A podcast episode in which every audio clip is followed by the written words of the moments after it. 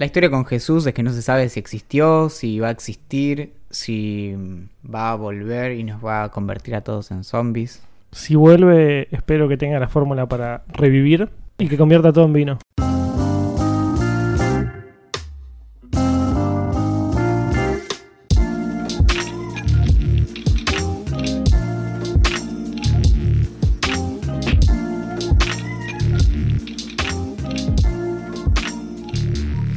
Idea Millonaria le da la bienvenida a toda persona que alguna vez haya pensado en que el café con leche también se toma frío, en que la saga de Harry Potter es una mucho mejor obra que la Biblia y mucho más creíble, o que el sexo en un baño de avión está sobrevalorado. Mi nombre, según lo que dice esta etiqueta en mi brazo, es Valentín Muro, discutiblemente el Willy Wonka de la filosofía. Hago cosas dulces, pero detrás esconde un psicópata.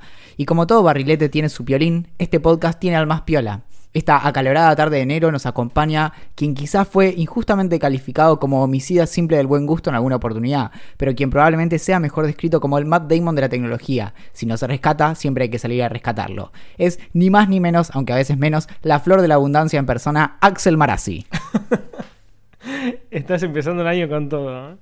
Yo, yo, creo- yo soy de esas personas que cree que Harry Potter es mucho más creíble que la Biblia. Totalmente, sí, sí. De hecho, eh, hay, hay, una, hay, hay unos gospels Me encanta. de Azkaban. Los gospels de Azkaban, si no lo hicieron, te digo que es una potencialidad millonaria. ¿eh? Se Ahí termina está. convirtiendo en, en un coro que viaja por todo el mundo cantando canciones de Harry. ¿Estás, ¿Estás impaciente? Estoy muy impaciente. Cuando nosotros estemos viajando para Bariloche, yendo hacia, nuestros, hacia nuestras vacaciones, el podcast va a haber salido ese mismo día. Así que estoy como muy manija. El podcast sale a las 12 y, si y con suerte a las 5 de la mañana, 6, estamos saliendo para allá. Y ya lo van a haber escuchado, no sé, Dos- 11 personas. 200, 200 manijas preciosos a quienes queremos profundamente. Ah, bueno, ese, ese es el optimismo del que estamos hablando. Y mm, decime, eh, ¿vamos a usar GPS? Yo no sé si te lo conté ya y eh, a mí el GPS me, me rompió, pero me rompió de verdad. No funciono sin GPS, pero no me sé ubicar en ningún lado. Sin contar Quilmes, que me crié ahí, entonces conozco las me crié sin GPS, entonces conozco las calles de, mi, de mi- de mi ciudad y me ubico más o menos. Hoy fui hasta Flores y cuando volví para mi casa, para llegar obviamente puse el GPS. Y para volver a mi casa puse el GPS y se me estaba quedando sin batería el celular porque lo usé mucho con el GPS hoy para dar unas vueltas y bla bla bla bla bla. Me quedaba 5% de batería y me puse me empecé a poner nervioso porque estaba tipo a 50 cuadras de mi casa y no sabía para qué lado ir si se me quedaba sin batería. Entonces empecé como a, a- a- a minimizar el mapa para ver para qué lado por lo menos tenía que ir. Para si se me llegaba a quedar sin batería, sabía por lo menos para qué lado arrancar. Pero hasta que estuve a unas... mm, Es un número real, tipo 6 cuadras de mi casa, no sabía dónde estaba. Pero no tenía ni idea, boludo. Eh, si yo te pregunto en este momento, ¿para dónde está el norte? No, sabes que sí, pero porque ya lo había hablado antes. El otro está para allá. Y no estoy equivocado. Está bien. Pero sí, porque sí. sé que allá está la General Paz y la Panamericana y la Panamericana va a Santa Fe, donde fui muchas veces, como que me ubico por ese motivo. Y a tu espalda entonces está el este, el río, ¿no? Exacto. Sí. Pero pensá que lo tengo, o sea, ya lo había hablado y lo tengo que pensar. También sé dónde está el sur, porque es donde, donde es Quilmes, entonces como que, bueno, Quilmes es para allá, para allá es el sur. Y bueno, ahí queda uno solo, así que el, el otro es el... Esto El es. Yo, yo sé que es, es poco creíble, pero no, no hay ninguna motivación para que yo te mienta con esto. Hasta hace no muchos años, de, de algún modo mi cerebro dedicaba parte de sus recursos, ¿viste? Como cuando vos ves en el, en el CPU como a dónde está tirando recursos. Parte de mi cerebro estaba dedicado a más o menos saber si yo en cada momento estaba del lado par o impar de una calle. No es un chiste. Entonces, a veces incluso el cálculo era tan complejo que yo tenía como que vincular tipo 10 calles hasta saber, ok, entonces si partiendo de una calle en la que yo sabía de qué lado estaba par e impar, entonces hacía todo como el, el- el camino hacia atrás para saber si donde estaba ahora estaba del lado par de la calle. Pero una pregunta. Sí. ¿Eso lo hacías como por... No, no. te- porque te gustaba hacerlo? Medio que pasaba eso solo, era como... Pero no podías mirar una casa y mirar el número. No, no, es que estaba acá adentro, entonces para, para saber me iba... Ah, o sea, vos en cualquier hacía, la, lado... hacía la, la vuelta atrás y entonces me acuerdo que en ese momento yo vivía en Congreso y tomaba como referencia que vivía a una altura que era 16-20 y era par, entonces después era tomar como, eso era en una dirección y después tomaba la dirección perpendicular que era del lugar donde yo trabajaba y a partir de eso iba como vinculando, no sé, pero ¿entendés? seguramente la mitad de mi cognición estaba dedicada a eso. Es muy Y- bueno. Y ahí fue cuando te atropellaron tres, cuatro veces. Una época Y de tu ahí- vida muy oscura. Y ahí saltó la térmica. Y es que no es No, fácil. Pero, te juro, después, ah, me acabo de acordar de esas cosas que, que- que uno hace por momentos en la vida. eh, Me encanta. y, pero aparte de eso también era que me ayudaba a estar medio al tanto de si en cuál dire- eh, dónde estaba el norte, este, sur. Entiendo. No, yo. Yo soy literalmente, literal, literal, literalmente el otro extremo. Porque yo hasta hace muy poco, incluso ahora lo tengo que pensar un toque y me termina saliendo, pero me cuesta. No sé las calles. Vivo acá hace más o menos, hace cuatro años que vivo acá. Y sé que, ¿cómo se llama la calle de una de las esquinas, pero no sé la otra? Y, y no me importa, ¿me entendés? O sea, como, que cuando yo lo racionalizo digo, soy un estúpido. O sea, no puede ser que no, como que preste tan, tan poca atención para algunas cosas y no me esfuerce en, en- en aprender eso. Pero no me interesa, la verdad. Sí, es muy interesante cómo funciona la, la numeración de las casas y de las calles en otras partes del mundo, ¿viste? Que, mm, No tengo idea cómo funciona. por ejemplo, hay lugares en donde acá la numeración es sobre la calle. Y hay Sí. lugares en donde la numeración es sobre las casas. Entonces, no, no tenés... como- Vos acá por lo general tenés una cuadra que es de 0 a 100. Y entonces en el medio vas teniendo 20, 30 y así. Hay lugares en donde la numeración es como por la casa. Entonces tenés la casa 1, 2, 3 y así. Hay lugares en donde la numeración es por el orden en el que fueron apareciendo las calles, Me mato. las casas en la cuadra. No, me mato. Entonces, O sea, quizás en la- en la- al principio de la cuadra está la número 10 y en la mitad está la número 2. y la número 37.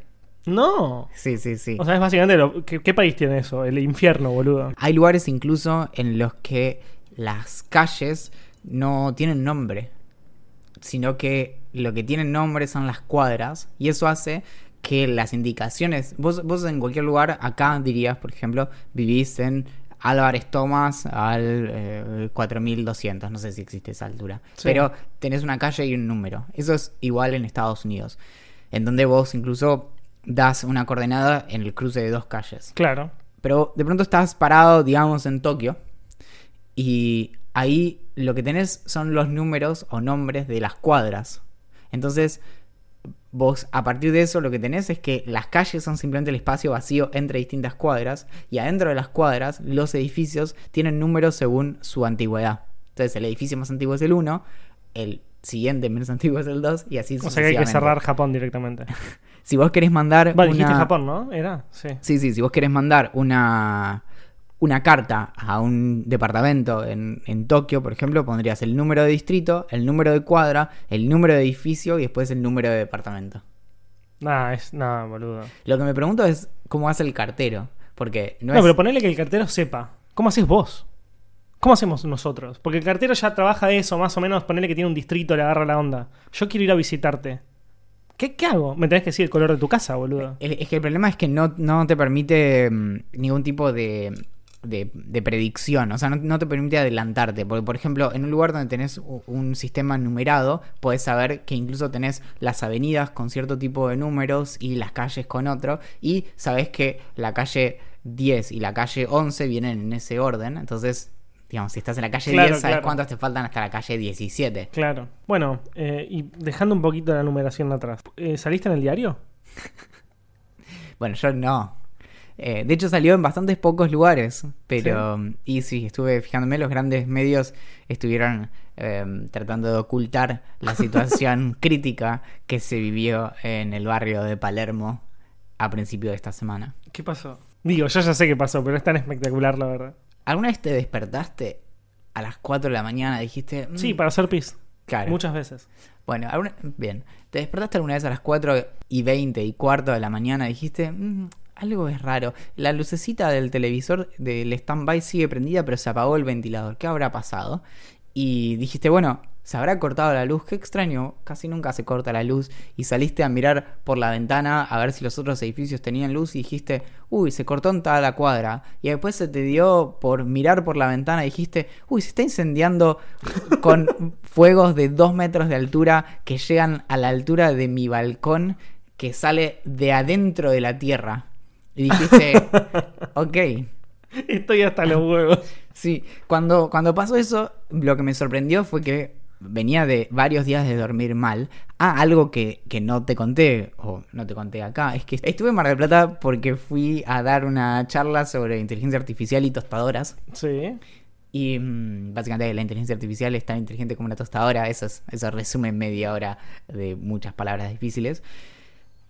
Pero cuando me estaba yendo para allá, viernes a la noche, el bondi, el micro tardó dos horas más porque es- estuvo dos horas parado a una cuadra de retiro. O sea, salió y a una cuadra se detuvo dos horas ahí. Me Así que llegué a las dos de la mañana, me terminé durmiendo dos y media, tres. Al día siguiente me levanté con la primera luz del día, así que dormí tres horas y me puse a preparar mi newsletter. Doy mi charla a la tarde y a la noche me termino durmiendo a las 3 de la mañana, de vuelta. Entonces, venías durmiendo muy y, y mal. ni siquiera fue porque te porque digo como me fui de fiesta además, sino que me estaba quedando en una casa y quien me tenía que dar la llave volvía recién a esa hora de trabajar, entonces yo tenía que darle, abrirle a esa persona y nada, básicamente dormí de vuelta tres horas y mi micro salió a las 8. Así que venía de dos noches de dormir tres horas y dije, domingo a la noche, hoy es mi noche. Bueno, mentira. Me levanto a las 4 y media de la mañana, llamas de dos metros que llegan hasta mi balcón, llamo al, al 911 y es increíble en esos momentos como tenés una absoluta lucidez. Y le dije, tipo, estoy acá, calle tanto, eh, entre tal y tal, eh, eh, es- estoy viendo las llamas, es- están saliendo de la central eléctrica que está sobre la vereda, esto y lo otro, como Buenísimo. imposible, ¿entendés? Era sí, básicamente nivel arquitecto, ¿entendés? Cirujano, pidiéndole como, dame el cosito, bueno, no sé qué dicen los cirujanos, pero se entiende, ese nivel de precisión. Diez minutos más tarde ya había llamado a los bomberos, ya estaba bajando el fuego, no habían llegado los bomberos. Fue una hora de ver un montón de cosas que se estacionaban en la vereda y miraban sin hacer nada. Los bomberos todos ahí parados como viendo a ver si pasaba algo, pero nadie hacía ¿Y nada. por qué no mojaban eso? Primero porque es fuego eléctrico.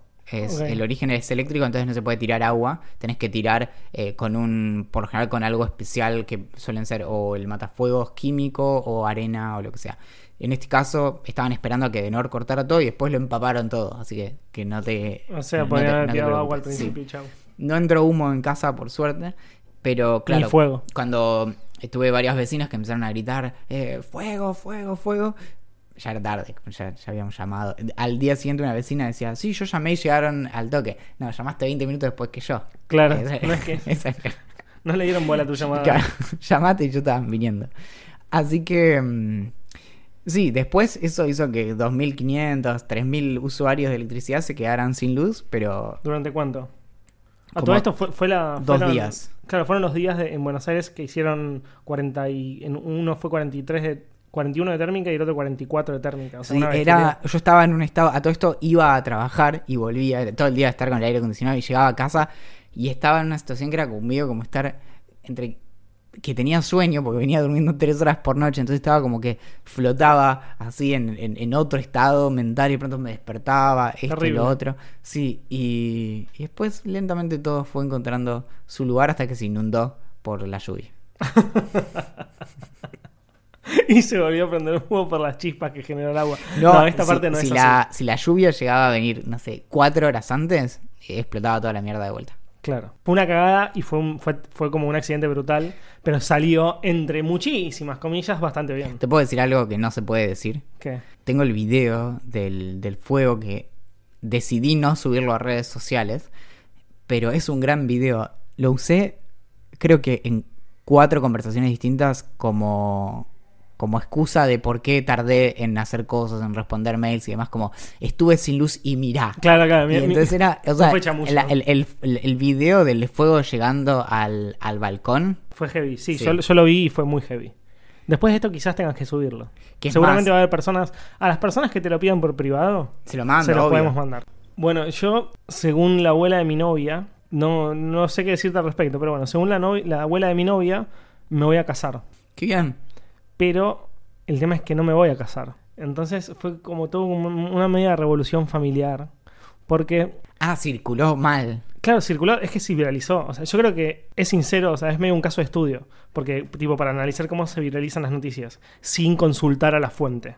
Porque todos hablaban de que Axel se casaba con Ingrid, en realidad que Ingrid se casaba con Axel, porque era la abuela de ella. Siendo, y además sabemos quién corta el bacalao, ¿no? Siempre, claro. Y su abuela la llama a mi novia, completamente ofendida, porque no la había invitado. Y la, la abuela de Ingrid algunas veces se olvida de las cosas. O sea, ella comenzó el rumor y después se ofendió de que no la habían invitado. Exacto. Es Entonces- hermoso igual, ¿eh? Entonces, claro, la llama y le dice como, estoy enojada. ¿Por qué? Porque no me invitaste a tu casamiento. Y como que empieza como, ¿what? Y le explica como, no, Au, no me voy a casar, no sé qué. La cosa es que el tío de Ingrid ya se había enterado, la mamá de Ingrid se había enterado. La mamá obviamente le dijo, mamá, no se van a casar a su abuela, o sea, a su madre. No se van a casar, no, no me dijeron nada, está, está flasheando cualquiera, no te preocupes, no es que no te invitaron, no, no, es, no se van a casar. Y bueno, y básicamente tuvimos que explicarle a media familia que no habíamos, no solamente que no nos íbamos a casar, sino que no nos íbamos a casar nunca. Para quienes recién ahora nos están sintonizando, esto es Idea Millonaria y esta sección se llama Parientes Picantes. No es- yo, que, yo que soy el, uno de los eh, hosts, tipo para decirlo de una manera media careta, no sabía que se llamaba así esta sección, así que también me estoy enterando. O sea, Pero yo que lo hago y no, no es que lo escucho, que lo hago tampoco lo sé, lo sabía. Se llama Valor de Producción, eso. La primera sección que escuchamos hoy, en esta eh, acalorada jornada de Idea Millonaria, es La tecnología nos está matando. Muy bien, inauguramos una sección que en realidad probablemente haya tenido otros nombres a lo largo de la historia, pero probablemente ya nos los hemos olvidado, que es Tips para Pips.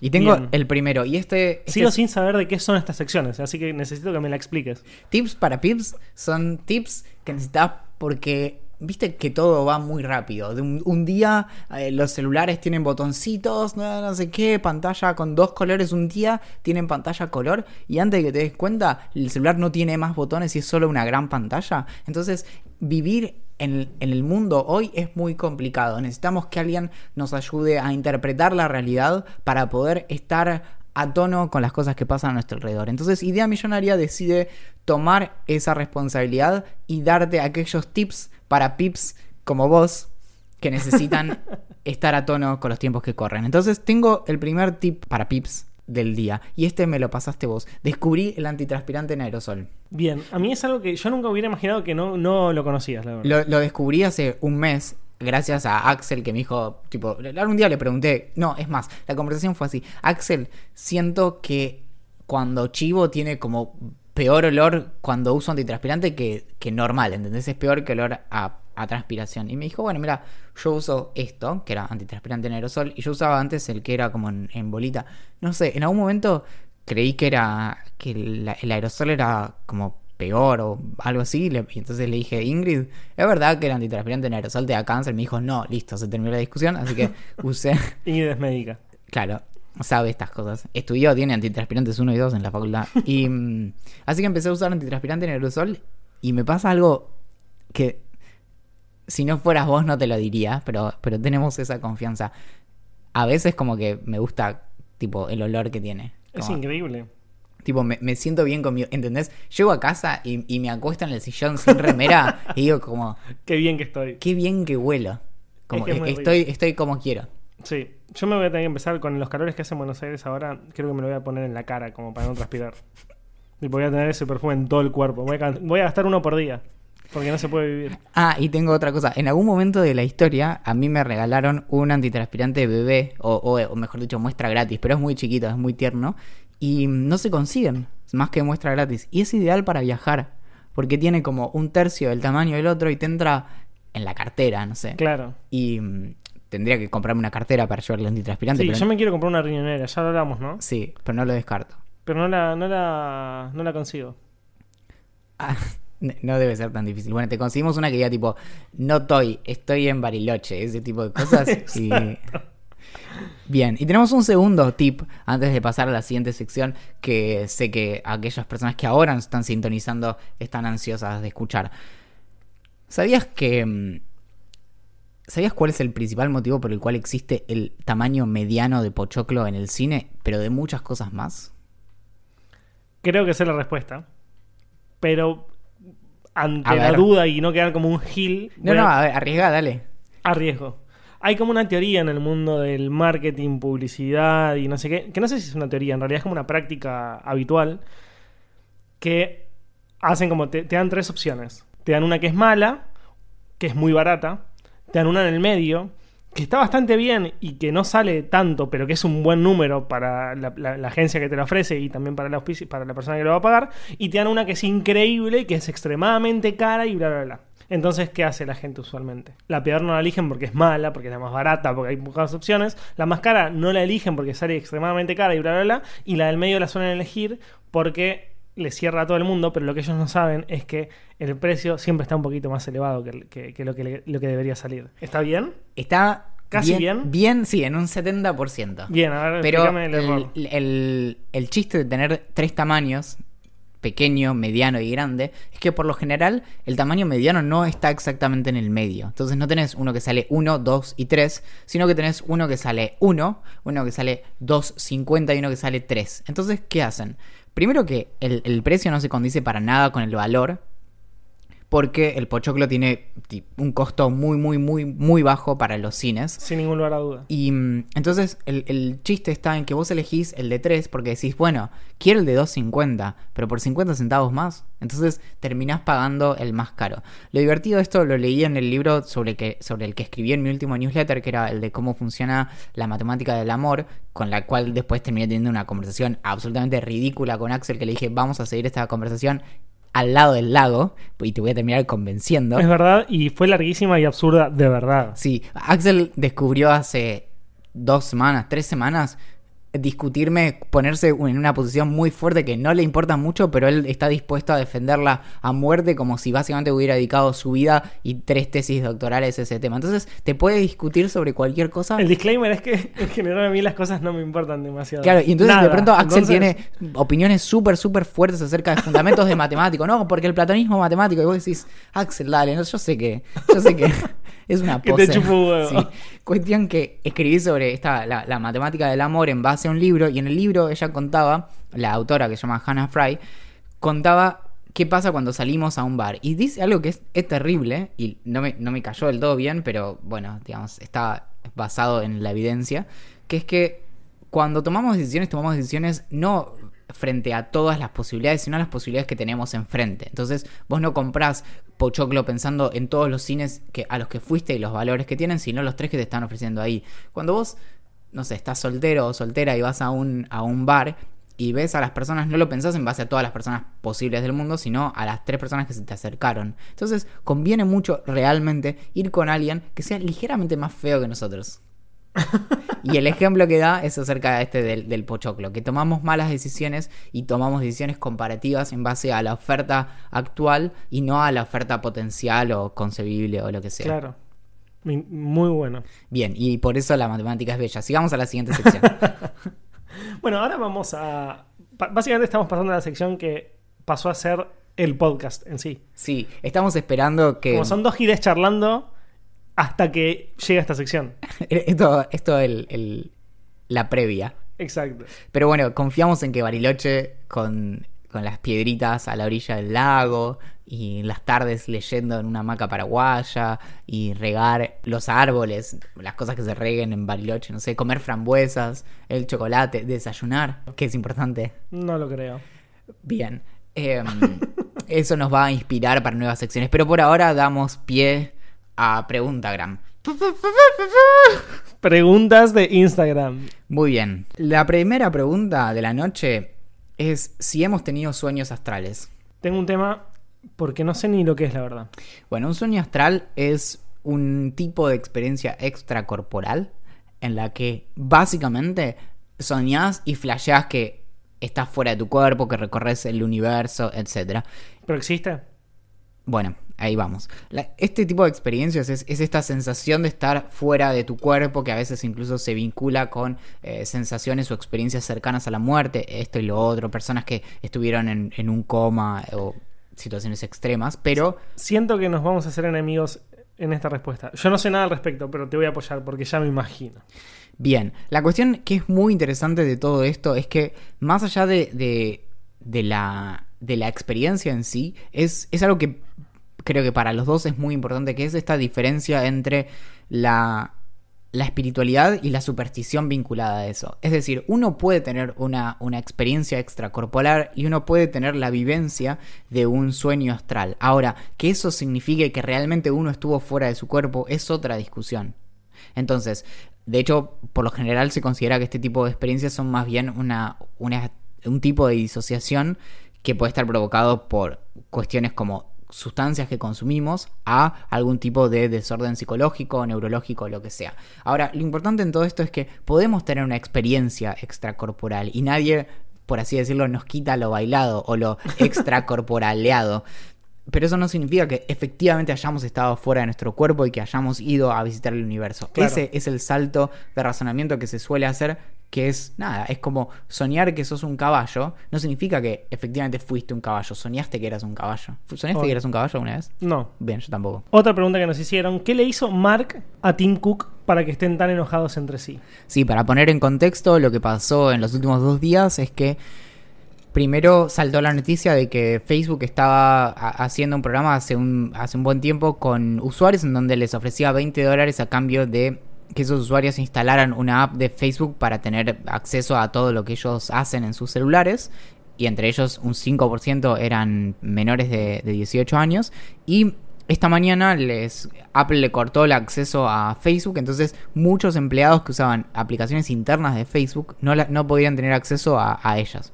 Bueno, entonces, ¿por qué pensás que.? Porque también, eh, para poner un poco en contexto, hay una guerra fría fuerte entre Facebook y Apple. Que ya lleva un buen tiempo. Lleva un montón de tiempo, viene desde de, de antes de esto, no es que es algo en particular. Y nos están preguntando los motivos. Sí, creo que tenemos, manejamos algunas teorías, ¿no?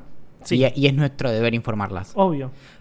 Creo que podemos arriesgar que la primera, y es por ahí la más obvia, es que Mark no lo aceptó a Tim Cook como amigo en Facebook. Sí, a mí igual me llegó algo por otro lado. Back Channel. Sí, por Signal, porque era una fuente muy confidencial, que Tim Cook no le dio vidas del Candy Crush a Mark Zuckerberg. Y, y ahí quedó la riña, entonces están... Sí. mm. corre la versión de que Mark no fue al cumpleaños de Tim Cook. por- le dijo, digo, no, estoy acá estoy hecho pelota, le mandó el emoji, viste, vomitando, no sé qué, estoy enfermo. Y al toque sube una foto en su yate y entonces Se pudrió todo. se pudrió todo. Después hay una que me llegó también por Signal. Esta es de un amigo que vive en Rusia que se llama eh, Edward, pero está medio refugiado, no puedo decir el apellido. Que es porque Mark Zuckerberg le quemó el sillón a Tim Cook con una tuca que estaba fumando. Estaba re loco, la dejó apoyada pensando que era el cenicero y era el sillón. Es clásico, el pero sillón encima... sale fortuna encima. Obvio, pero encima no es la primera vez que escuchamos esta versión. O sea, parece que es, es un bardeo clásico. Es decir, hasta te diría que podríamos ser top 5 de personas a las que Mark le quemó el sillón con una tuca. Sí. Es terrible, es terrible. Y encima con toda esta gilada de la realidad virtual, el chabón se pone el casco, arranca y se olvida. No, sí, es, es, es terrible. Uh, Es como una especie de sueño astral. si Es un sueño astral. Sí. Bueno, nos preguntan si alguna vez tuvimos una experiencia paranormal, si nos pasó algo que no pudiéramos explicar. Yo sí, pero era muy chiquito, tendría alrededor de 6 años, y era muy miedoso de, dormir solo en mi cama. Entonces era típica, o sea, me dormía en la cama de mis viejos, como mirando tele con ellos, después ellos me pasaban a mi cama y yo a la madrugada me despertaba y volvía a dormir con ellos. Entonces, cuando me levanto a la madrugada, después de que me pasaron, me levanto, estaba la... la... Esto me lo acuerdo, pero es uno de los recuerdos que tengo de chico, más, pero más, más impregnados, como, como si lo, lo hubiera vivido ayer. Me levanto, era verano, estaba la ventana de mi habitación abierta y cuando me levanto para pasarme a lo de mis papás, veo que pasa una bruja volando con la escoba y riéndose fuerte y yo la escucho pero como en mi oído. Entonces voy corriendo zarpado y yo me metía como por abajo, levantaba la colcha de mis papás, de mi mamá, porque mi viejo se daba cuenta, mi mamá tenía el sueño más profundo. Entonces levantaba la colcha y me metía por abajo. Y no se daba cuenta nadie y me quedaba como durmiendo a sus pies. Así hasta las 7, 8 de la mañana que se levantaran ellos. Impresionante. Y eso es lo. Obviamente está basado, no es paranormal en absoluto. Está basado en los miedos de un nene. Que tiene No, y miedo de que la por ahí oscuridad. viste pasar una lechuza y tu cabeza hizo el resto. Exacto, sí, o, o- o no pasó nada. O no pasó absolutamente nada y yo tenía miedo porque leí un cuento que hablaba de una bruja. Pero igual es muy zarpado porque realmente tu, tu reacción a eso es, es la menos común. La mayoría de las personas tiende a decir, no, realmente pasó eso. A mí me pasa lo mismo, yo todo el tiempo estoy luchando contra mi propia percepción, como a veces, como percibo algo muy extraño e inmediatamente lo racionalizo y digo, bueno, no, probablemente es esto y lo otro y demás allá. Y creo que tiene que ver mucho con cómo nos disponemos frente a las cosas que nos pasan. Claro. Como, como la experiencia astral de la que hablábamos recién. Claro. Sí, sí, sí, obviamente. Yo, cuando era nene, o sea, como que crecí pensando que las brujas existían. Obviamente llegó un momento que dije como, obviamente era una cosa de miedo de nene y chau.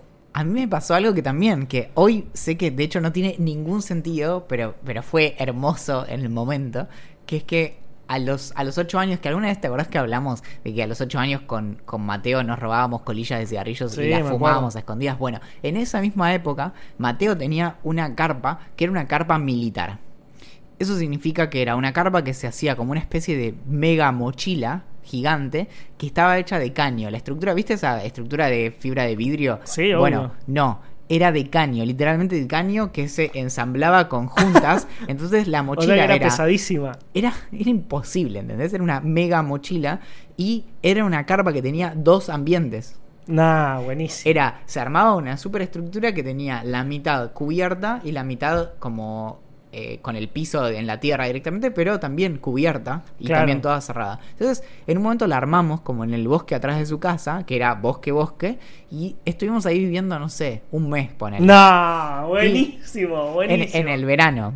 Buenísimo. Que era- fue el mismo verano en el que, en el que fumábamos colillas de cigarrillos. Bueno. Cuestión que en un momento teníamos a la noche, nuestro divertimento es que teníamos una radio FM común y la sintonizábamos a, a cualquier lado, no- ni siquiera había tantas emisoras. Cuestión que en un momento la sintonizábamos en unas que agarraban una frecuencia extraña y estábamos pero completamente seguros de que estábamos escuchando extraterrestres. Entonces, Buenísimo. durante el mes que vivimos ahí, era todas las noches sintonizar extraterrestres y obviamente que era, era señal de radio, ¿entendés? Pero nosotros escuchamos y decíamos como, wow, tipo, No, era, era una conexión bueno. con el más allá in- interestelar impresionante. Amo, amo, amo.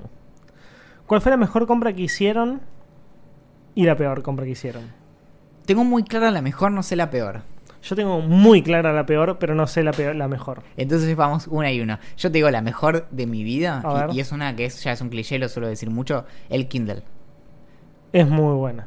O sea, de- de- fue lo que en este momento por ahí no tiene tanto impacto en mi vida, pero cuando empecé a usar Kindle o, o un, un lector electrónico en el 2012, más o menos, 2013, me dio un acceso a en muy poco tiempo a muchísimas cosas que no podría haber leído de otra forma porque ni por asomo llegan a Argentina. Ahora por ahí sí, pero en el 2012 no tengo idea. Y mm, me hizo estar muy adelantado en ciertas conversaciones en donde yo podía estar como al día de lo que se estaba diciendo sobre ciertos temas que de ninguna otra forma lo podría haber hecho. Así que fue impresionante. Claro, bueno, yo la mejor no la tengo, como ya dije, y la peor, creo que es sin duda. Hace muchos, muchos años, cuando era pendejo, tendría alrededor de 14 años, salió una revista que se llamaba, si no me equivoco, Láser, sobre Con Z, ¿no? Sí, que, que era sobre anime y videojuegos, pero más que nada sobre anime. Y yo no sé dónde vi la publicidad de esa revista. Y ponerle que cuando yo vi la publicidad llevaba 35 ediciones publicadas. Entonces, en cada una de esas ediciones, que yo me compraba las últimas, habría tenido, no sé, tres o cuatro, muy pocas. Decía como, si querés las anteriores, tenés que comunicarte con tal número y pedirlas. Pedir cuáles querés. Entonces yo llamé, tenía plata ahorrada, y dije que quería todas las ediciones. Todas. todas las anteriores. Y todas las anteriores salían como que te diga algo así como 450 pesos en el 1 a 1, ¿me entendés? O sea, eran todos los ahorros de la historia de la humanidad que yo tenía, como cada centavo. Manija. Manija mal. Hablo, creo, creo, creo que el lugar se llamaba Camelot, que creo que sigue existiendo. Camelot, sí, obvio, la comiquería. No sé si sigue existiendo. Ah, no, sigue existiendo. lo voy a buscar, pero. Bueno, búscalo. No sé si sigue existien- existiendo o no, pero creo que llamé a Camelot y dije ¿Sabes como... que no existe más? Oh, bueno. ahora se llama la revistería, parece. Pero... Ah, bueno. Bueno, yo llamé a Camelot y dije como, che, quiero todas las láser. eh, tengo solamente las ediciones tanto, tanto, tanto y tanto. Todas menos estas. Bueno, dale. ¿Cuánta plata es? 435. Listo. Voy el martes. Dale. Entonces voy a... O sea, voy, le aviso a mi mamá, che, mamá, me compré unas revistas, me tenés que llevar hasta la calle Corrientes, saltar y tal. Me dijo, estás enfermo, no te llevo ni en pedo. Por favor, mamá, llévame, llévame, llévame. Me llevó, yo sin decirle cuánto me salía, porque si no me decía que no, obviamente, pero la plata yo la tenía ahorrada. ¿Para qué edad? Algo así como 15, 14. Tre- 14, 14, 14, creo Eh, que. muy en el límite de que no tenés excusa tampoco, porque no eras un, un nene. No, no, no, es que no tengo excusa. no tengo excusa. uy. Y voy y las pagué, las traje en una bolsa como todas las láser, o sea, un pilón gigantesco. Y real, pero real, real, me importaron tanto que creo que ni siquiera les ojé todas. Pero real, ¿eh? O sea, real, real. Así que nada, fue básicamente la peor compra de mi vida, pero por, por muchísimo. Camelot después de eso duró como 12 años más, pero cerró en el año 2010. Así Ah, que no hace tanto. eso fue porque no compraste suficientes Exacto. ediciones anteriores. ¿Tuvimos experiencias con nootrópicos? Yo no. Yo sí. Sé lo, que so- sé lo que son, incluso por vos, pero yo no tuve nunca. Ya lo hablamos. Lo que pasa es que Axel, Axel es una de las personas más productivas que conozco. Axel, tipo, lo pones frente. No, no me mires así. Lo pones frente a una tarea y, y la ejecuta. Es, es, es muy bueno en lo que hace. Yo, yo soy todo lo contrario. Entonces, el único nootrópico que tomé propiamente es modafinilo y armodafinilo, o sea, dos distintos. Y lo que hacen es ayudarme un poco a distraerme menos y a no dormirme leyendo apuntes, pero esa es toda mi experiencia. Si se quiere, se puede considerar a la nicotina como un nootrópico y en ese sentido el uso de, de parches del tamaño más pequeño puede servir en el caso del estudio y también la cafeína es otro nootrópico. Pero más allá de eso no tengo mucha más experiencia, no, nunca consumí Ritalin ni nada de eso. Una pregunta que me gusta. ¿Viajar por el mundo y nunca volver a pisar la Argentina o nunca salir de la Argentina? Para mí es súper difícil. Sí, lo primero es que conozco muy poco de Argentina. Es rechoto, pero es mucho más caro viajar por Argentina que a veces viajar a Euro- fuera de joda, ¿eh? que viajar a Europa y después viajar por un montón de países ahí. Es cierto que es caro llegar a Europa, pero después una vez que estás ahí es más barato saltar de países que de acá a salta. Eso es durísimo. Claro. Bueno, por- ahora está cambiando un toque eso con las, con Low las cost. low cost. Yo conozco gente, o sea, como no es que me contaron de una persona que no que pagó tipo ida y vuelta un pasaje al norte del país, de la Argentina, por 1.500 pesos. Claro. O sea, en total, digamos, ida y vuelta. Entonces, de a poco está cambiando. A mí me pasó un poco lo mismo que vos. Yo no conozco, yo conozco todo el sur, menos eh, Ushuaia. Que porque metiste de road trip alguna vez, ¿no? Claro, conozco todo, todo, todo, menos Ushuaia. Fui por, eh, por el mar y volé por la cordillera y crucé de, de Bariloche hasta acá. Entonces conozco bastante del sur, pero no conozco nada del norte. Lo no que tiene es conozco- que la, la Patagonia es mucho más parecida entre sí que el norte. El norte, cada provincia es como su, su propia identidad y demás. Claro. En la Patagonia somos bastante todos bastante parecidos, a tal punto que hay muy poco acento. De hecho, los barilochenses es imperceptible como el acento. Si vos me escuchás, decís, eh, es un porteño más, como Sí, no, sí, sí. no- no tiene su identidad y además son lugares jóvenes. Si, si lo pensás, Bariloche tiene poquito más de 100 años como ciudad. Hay lugares en, en el norte que tienen 300 años o más. Claro. Bueno, no conozco esa parte del país, que es una deuda y debería hacer algún road trip. No sé, un mes por el norte, conocer todo lo que pueda y chau. Bueno, arrancamos por el sur y después vemos, dale. Sí, sí, obvio. Valentín, ¿cómo nace tu odio por la filosofía continental? Odio es una palabra muy fuerte. eh, tampoco diría desprecio. Lo, lo que me pasa es que no, no es. Esa expresión que usan los ingleses me encanta, que es como no, no es mi taza de té.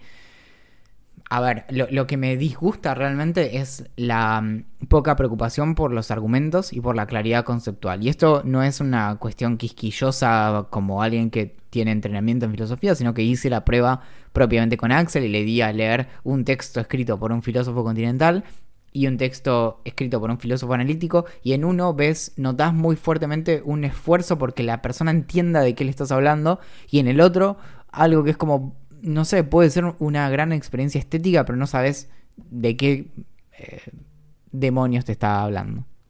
Bien, buena respuesta. Estamos de acuerdo, ¿no? Yo siempre estoy de, de acuerdo con lo que vos decís. Esta es una pregunta que es demasiado difícil. ¿Internet o alcohol?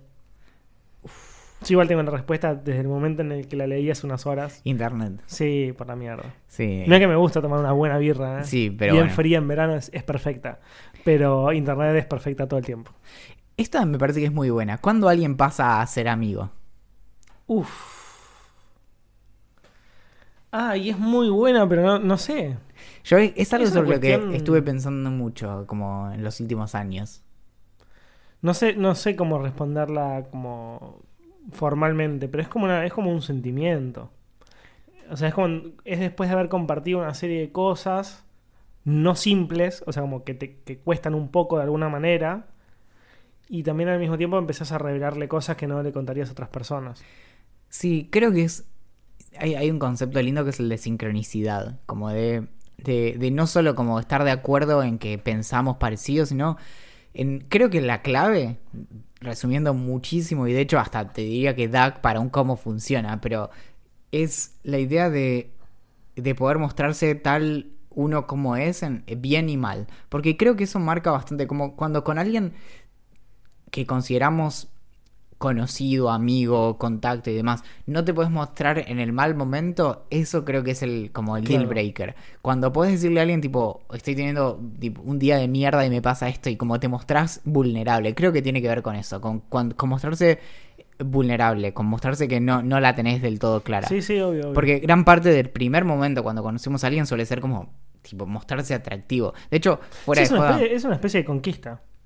tal cual. De hecho, esa es la historia. La- una historia que tenemos pendiente es cómo yo seduje a Axel. Pero es, es una que no hablamos.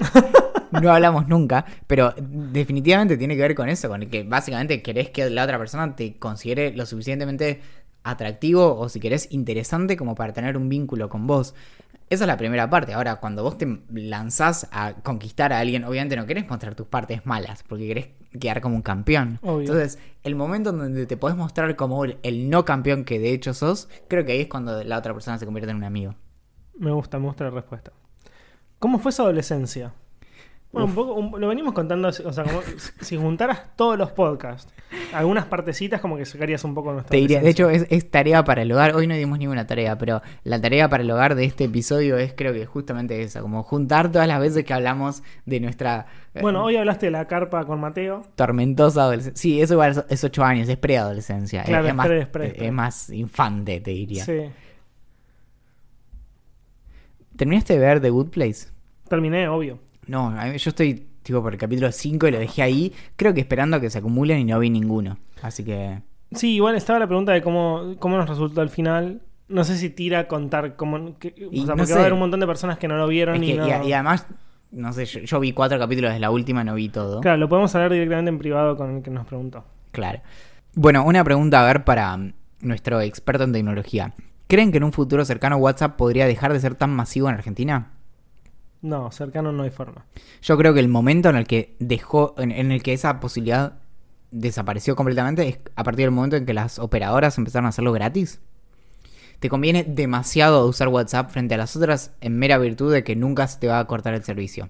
Sí. Ahora, yo no lo prefiero, pero te conviene. No, yo. A mí, me- a mí lo que me pasa con las diferentes tecnologías es que en general no me importan demasiado. Entonces, la verdad, si yo hablo por Telegram, o hablo por WhatsApp, o hablo por Messenger, o hablo por cualquier aplicación de mensajería que me permita comunicarme con la gente, me da lo mismo, la verdad. Yo mando mensajes de audio y de, de texto y nada más. Pero es imposible que WhatsApp caiga hoy. En Sí. el corto plazo es imposible. Es imposible. Tiene, tiene como un dominio, o sea, tiene un mercado tan, tan, tan grande y siguen haciendo cosas para, entre comillas, mejorarlo, más allá de que algunas cosas nos gusten personalmente o no, como los estatus para mí son irrelevantes, pero no sé, hoy me di cuenta, yo tenía un hack para poder enviarme archivos a través de WhatsApp, que lo que había que hacer para poder hacer eso era crear un grupo con un amigo o con un contacto, Que se fuera el- echarlo o, o que se fuera un grupo con vos mismo. un grupo con vos mismo. Que vos, que vos solo te quedaras. Yo lo hice y lo tenía y se llama archivos, en los que yo me mandaba fotos o videos o lo que sea. Y hoy me di cuenta que se puede mandar fotos directamente a tu número de celular. Son pequeños hacks chiquititos y mejoras que WhatsApp va haciendo a lo largo del tiempo que lo convierten en una aplicación muy buena. Es, es una aplicación genial. Lo que tiene, a mí me pasa que WhatsApp realmente, eso más allá de, las discusiones, es que realmente siempre está corriendo atrás de Telegram. Telegram suele ser mucho más rápido para implementar opciones que a veces son pavadas, que hacen muy fácil. Por ejemplo, Telegram desde hace mucho tiempo apunta a la nube, entonces vos podés compartir archivos y demás y te deja filtrar si mandaste fotos, eh, archivos, texto, eh, videos, audio, lo que sea. Y por otro lado, tiene esto de que se mueve mucho más rápido que WhatsApp y no necesita de que estés, que estés conectado a tu celular para usarlo. Entonces, en contexto, de, por ejemplo, de trabajo, es, es muy cómodo. Para mí esa es la clave. Esa es la única mejora real entre WhatsApp y Telegram. Yo creo que, que Telegram hay que pensarlo más como Slack que como Claro. WhatsApp. Es más como una aplicación de escritorio que tiene versión móvil que un WhatsApp, en ese Sí, sentido. pienso igual. Preguntita para vos. ¿Qué libro de Hemingway es el mejor para empezar a leerlo?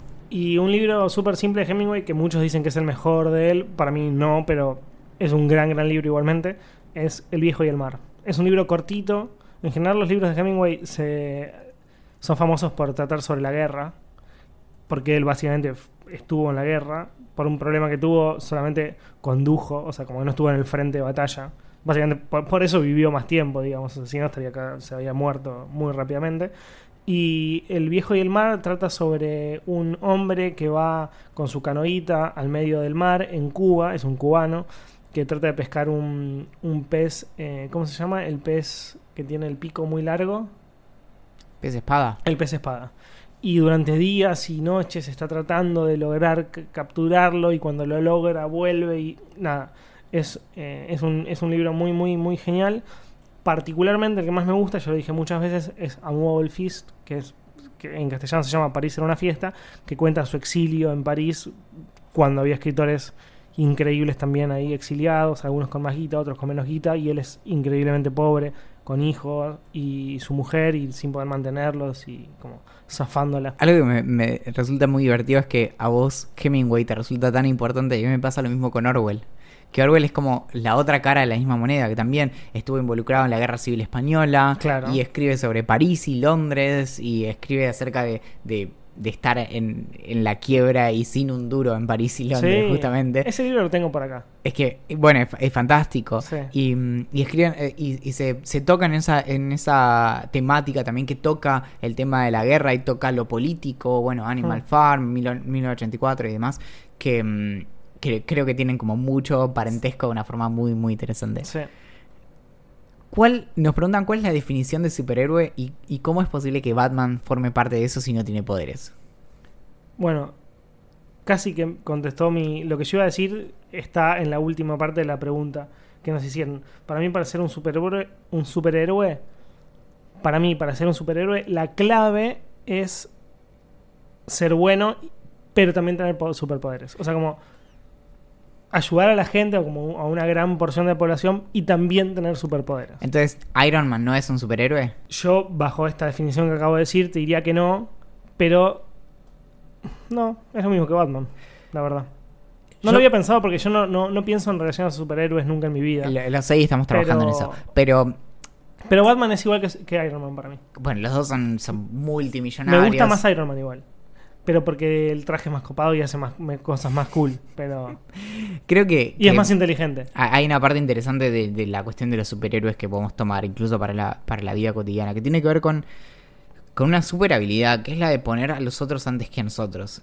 Y, mm, y creo que eso es, es en gran parte lo que hace a un superhéroe. Incluso cuando el superpoder es tener una cantidad absurda de dinero y hacerte un mega traje, o ser un gran detective y, y tener un super traje también, y un, y un super auto, y una super nave, y una super todo, como es el caso de, de Batman, y una cierta obsesión por su símbolo, y ponerlo en todos lados, y usarlo de, de formas que a veces incluso rozan el absurdo. Pero creo que, que lo que hace a un superhéroe obviamente es la cuestión de, de estos poderes superhumanos. Entonces, en el caso de Superman, de hecho, es obvio, ¿no? Tiene super fuerza, esto y lo otro. Pero también tiene que ver con esta super habilidad de, de poner realmente el bien común por adelante del bien individual y el propio bien, a tal punto de constantemente estar cerca del sacrificio por lo que es bueno para todos. Entonces creo que esa es una linda definición para seguir adelante. Me gusta.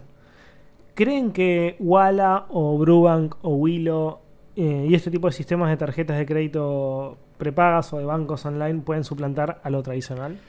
Es algo, bueno, tanto Axel como yo esta semana abrimos nuestra cuenta en Brubank y mm, obviamente la, experiencia de usuario es, es fantástica, pero el problema es que competir en el terreno de los bancos es muy complejo porque tenés que darme beneficios concretos. En el caso, no sé, los bancos suelen dar millas, suelen dar kilómetros en, en las aerolíneas y demás. Y el tema es que cuando estás en un banco tenés que darme descuento, tenés que darme cuotas, esto y lo otro. Por ahora lo único que vi, y hasta donde tengo entendido, o sea, es una cuestión de ignorancia, es que solo dan una gran experiencia de usuario pero no beneficios concretos que me digan como, ah, ok, con este banco digital que no tiene sucursales y esto y lo otro, además tengo cuotas en tal o cual lugar. Algo interesante es que algunos de estos bancos digitales te permiten usar la tarjeta de débito para pagar servicios como Netflix, que Claro. por lo general están ligados directamente a tarjeta de crédito, entonces, no sé. Un detalle que para mí es clave, que se relaciona completamente con lo que decís vos, que es que yo no uso eh, descuentos, no uso millas. Yo para mí el banco es un, es un lugar donde guardo la plata, uso la tarjeta de crédito extremadamente de vez en cuando, o sea, no la uso nunca más que para pagar, como dijiste recién, Netflix, Spotify, HBO y creo alguna, ah, algunos dominios, pero digo, casi nada. Y la tarjeta de débito sí la uso constantemente. Entonces, teniendo eso en mente, para mí, el futuro son los bancos online, son los bancos digitales. Para mí, lo que vos decís, como si lo único que te pueden ofrecer es la experiencia de usuario, que sea online, que sea rápido y demás, para mí es lo único que me importa. A mí eso es lo único, único, único que me importa en mi vida. También puede pasar que los bancos tradicionales empiecen a cerrar sucursales y, y migrar a lo online, que eso lo tienen porque tienen el capital, tienen los recursos, tienen todo para ir allá. Yo creo que cuando el tema detrás de esto es que esto también, vos dijiste hace un rato lo mismo, yo hablo desde la ignorancia, pero cuando vos me decís, describime 100% sin saber cómo se llama, quién es, no, yo no sé de economía, no sé nada de eso, digo, describime al dueño del banco X, de los bancos más privados más grandes del país o de- del mundo, digo, yo te describí una persona de entre 65 y 80 años que no tiene la más mínima idea de lo que es la tecnología y que tiene una cantidad de plata que no puede levantar con sus manos. Esa es mi definición. Entonces, yo creo realmente que todavía no la ven. Pero cuando haya alguno de estos grandes bancos virtuales, todavía no grandes, pero cuando haya un- uno de estos bancos virtuales que crezca tanto como para hacerle competencia, van a poner una cantidad de plata para generar una experiencia de usuario realmente interesante online para que nosotros no tengamos que ir a un banco, podamos pagar todo por internet, que ya se puede, pero hay muchas personas que a muchos se les hace muy difícil. Y, y- y lograron e- esto que decimos de, de una experiencia que solamente nos permite trabajar con lo online. Sé que estamos fuera de la sección tips para pips, pero una algo que empecé a hacer, creo que hace ya casi tres años, es eh, usar solo tarjeta de crédito en todo lo que pueda, lo más que pueda, pero nunca jamás endeudarme. Es decir, nunca uso la tarjeta de crédito para pagar cosas que después no puedo pagar. Entonces, en cada situación en la que usaría tarjeta de débito, uso tarjeta de crédito que además me suma millas. Entonces, lo importante es que nunca, siempre pago eh, la tarjeta de crédito al pago total. Nunca pago el mínimo porque endeudarse con la tarjeta de crédito es básicamente la peor decisión financiera que puedes hacer. Siempre cuento, siempre cuento esta anécdota, pero en un momento un amigo, se había- Danich, se había comprado o le habían regalado un libro que era como cómo hacerte rico, bla, bla, bla, y tenía 10 consejos. El primero era nunca te endeudes con la tarjeta de crédito. Es Claro. lo peor que puedes hacer en tu vida. Entonces, si vos no gastás más que lo que podés pagar de la tarjeta de crédito y pagás con ella, el beneficio es que se convierte en millas, en beneficios, en puntos, esto y lo otro.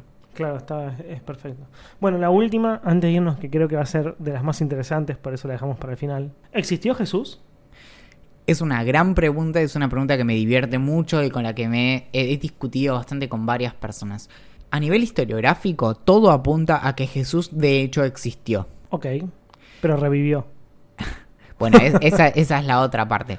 La cuestión es que incluso cuando se hace un, un estudio escéptico acerca de, ok, ¿qué es todo esto que se está diciendo acerca de este personaje que llaman Jesús de Nazaret? Lo más probable es que haya existido. Ahora, de ahí a todo lo que se dice de él, hay un, hay un salto. Es decir, bueno, todo lo que cuenta el Nuevo Testamento acerca de Jesús no necesariamente es verdadero, pero existió cierto personaje que se llamó Jesús que hizo cierto quilombo, cierto bochinche en cierto momento en el primer, en el siglo primero después de Cristo. Ahora, el problema está en los detalles. Hay, hay grandes artículos, los dos artículos de Wikipedia al respecto son acerca del el Jesús histórico o Historical Jesus o, y el, eh, Historicity of Jesus también en, Wikipedia. Y los dos son muy claros respecto de cuál es la discusión alrededor de esto. Y es realmente algo a lo que los historiadores se dedican mucho. El gran problema de Jesús a nivel histórico es que tenés que buscar fuentes que vayan más allá de una fuente única, es decir, no podés fundamentarlo todo en lo que tenés acerca de, de, los textos escritos por los apóstoles y lo que dice el Nuevo Testamento, necesitas buscar fuentes independientes y ahí es donde las cosas empiezan a empantanar, porque si vos tomas todo de una sola fuente, es, básicamente le estás confiando a un solo lugar. Necesitas fuentes independientes para saber que eso tiene sentido. Claro. Bueno, amiguito, nos tenemos que ir. Nos quedan Ah. afuera cosas de verdad, pero las que son de verdad las podemos aplicar para el próximo capítulo. Sí, quedan varias. ¡Que va a ser en el medio del bosque! No, es, es impresionante. En el medio del bosque o al lado del lago, porque de hecho para eso tenemos eh, tenemos estos micrófonos. ¿No hay un lago que esté exactamente en un bosque? Y podamos ir ahí y estemos al lado del lago y también al lado del bosque. To- Todos los lagos en Bariloche están exactamente al lado del bosque, así que es, Amo. es- es así como funciona. Perfecto. Bueno, mi nombre, como siempre, al menos desde que hago este podcast, es Valentín Muro. El mío es Axel Murasi. Quien hizo la canción de apertura y de cierre de este programa es Julián Príncipe. Y nos pueden encontrar en, en ideamillonaria.com, en Twitter en arroba ideamillonaria pup, idea millonaria p, en Instagram como Idea Millonaria Podcast, en Facebook como Idea Millonaria y en Telegram como Idea Millonaria, donde por lo general subimos videos acerca de lo que pasa detrás de bambalinas de este podcast y probablemente subamos un montón de videos ridículos de este road trip a Bariloche que recién comienza. También nos pueden escribir a gerencia arroba ideamillonaria.com donde pueden hacer lo que sea ahí, básicamente escribirnos cualquier idea loca o interesante o no interesante que tengan. Y eso es todo amigos. Atentamente. La gerencia.